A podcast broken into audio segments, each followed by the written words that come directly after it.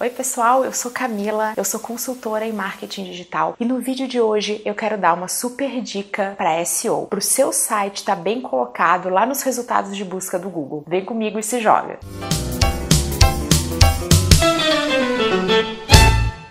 Estar bem colocado no Google significa, teoricamente, vender mais, pelo menos ser mais acessado. Bom, a gente sabe que SEO é muito mais uma arte do que uma ciência. É uma série de estratégias, uma série de coisas que a gente tem que fazer. Mas qual que é um dos pilares principais para estar bem colocado nos resultados de busca? O conteúdo que você gera. Que ele seja original, que ele seja frequente e que ele seja de qualidade. Então, que ele seja bem escrito, tem os termos de, de busca busca que o teu cliente está lá procurando. Então, usando meu exemplo, eu vou fazer um super post sobre marketing digital, porque é o que o meu cliente vai procurar na hora de buscar para uma consultoria especializada nessa área. Tá bom, até aí tudo bem, não falei nenhuma novidade. Mas e quando nós estamos já gerando conteúdo, temos uma área de blog do nosso site e a gente percebe que vai ficando cada vez mais difícil, cada vez mais concorrido. É aí que entra a minha dica. O que a gente tem que fazer? O que está dando super certo? A partir do momento que você pegar um conteúdo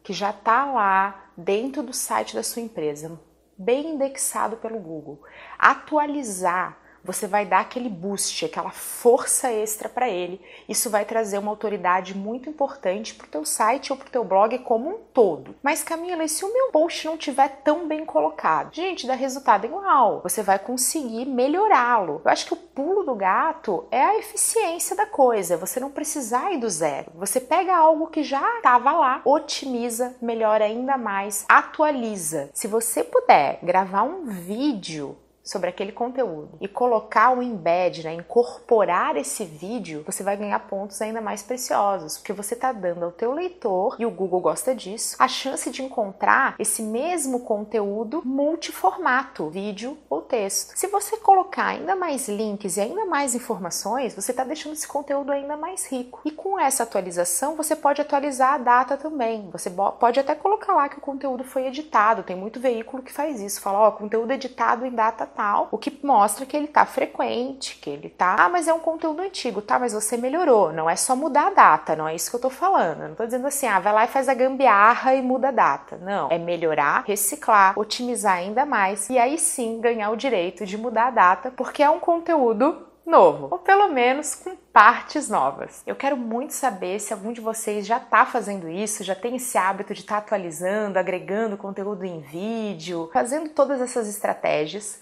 Se vocês não estão fazendo e vão fazer, que vocês me contem os resultados. Quero saber um pouquinho mais. Falem aqui nos comentários que eu adoro responder vocês. Um abraço e até a próxima!